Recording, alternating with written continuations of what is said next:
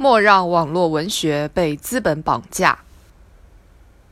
上周，阅文集团在香港联合交易所正式挂牌上市，成为首登资本市场的网络文学第一股，引发资本市场和文化传媒领域强烈关注。资本热捧网络文学，一定程度上反映了当前国内网络文学行业发展的强劲势头。从几大在线阅读平台齐头并进。到付费阅读日渐风靡，从向影视游戏产业链延伸到借网出海收获点赞，网络文学的发展令人眼前一亮。如今的网络文学已不再是最初仅限于网络写手的自娱自乐，而是已逐渐形成固定庞大的读者群体以及完整闭环的商业模式。数据显示，截至二零一七年六月，我国网络文学用户规模达到三点五三亿，占网民总体的百分之四十六点九。其中，手机网络文学用户规模已达三点二七亿。然而，最好的时代并不能简单凭借量的概念判定，网络文学只有始终保有对质的坚持，才能令其继续叫好又叫座。事实上，近年来不少已被改编成热播剧的网络作品屡屡被曝涉嫌抄袭，有的被指涉嫌抄袭超过两百部作品，有的则被原作者指出连错别字也一起抄。今天，一个网络文学作者打磨许久、冥思苦想而得的妙笔设计，明天就可以被一百个剪刀手、搬运工掐头去尾、改头换面。更有甚者，借助所谓写作神器的素材积累和自动生成功能，一天内便能生产八千至一万字的复制品。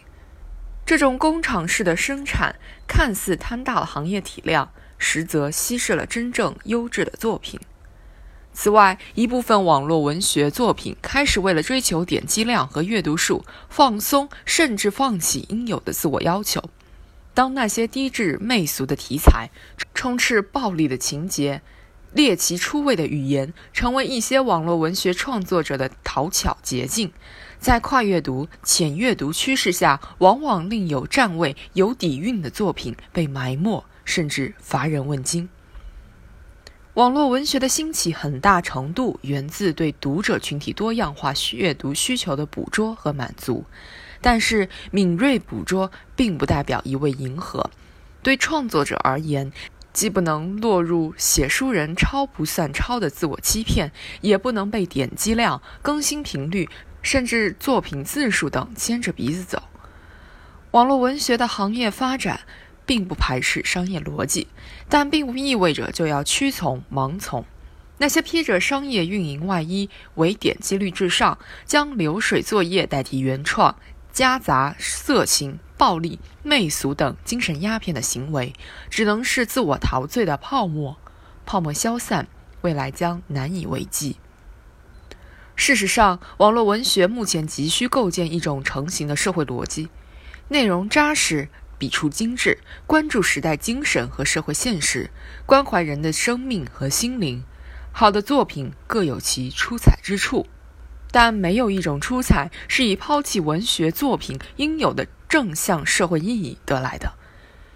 今年六月，国家新闻出版广电总局印发《网络文学出版服务单位社会效益评估试行办法》，通过客观指标和量化标准，对网络文学进行社会效益考核。有了指挥棒，还需自念紧箍咒。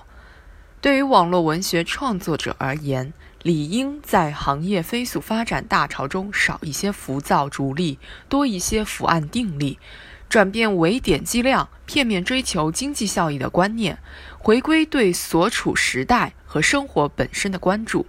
唯有如此，网络文学才能在量的高原上继续打造质的高峰，让更多作品走进人心。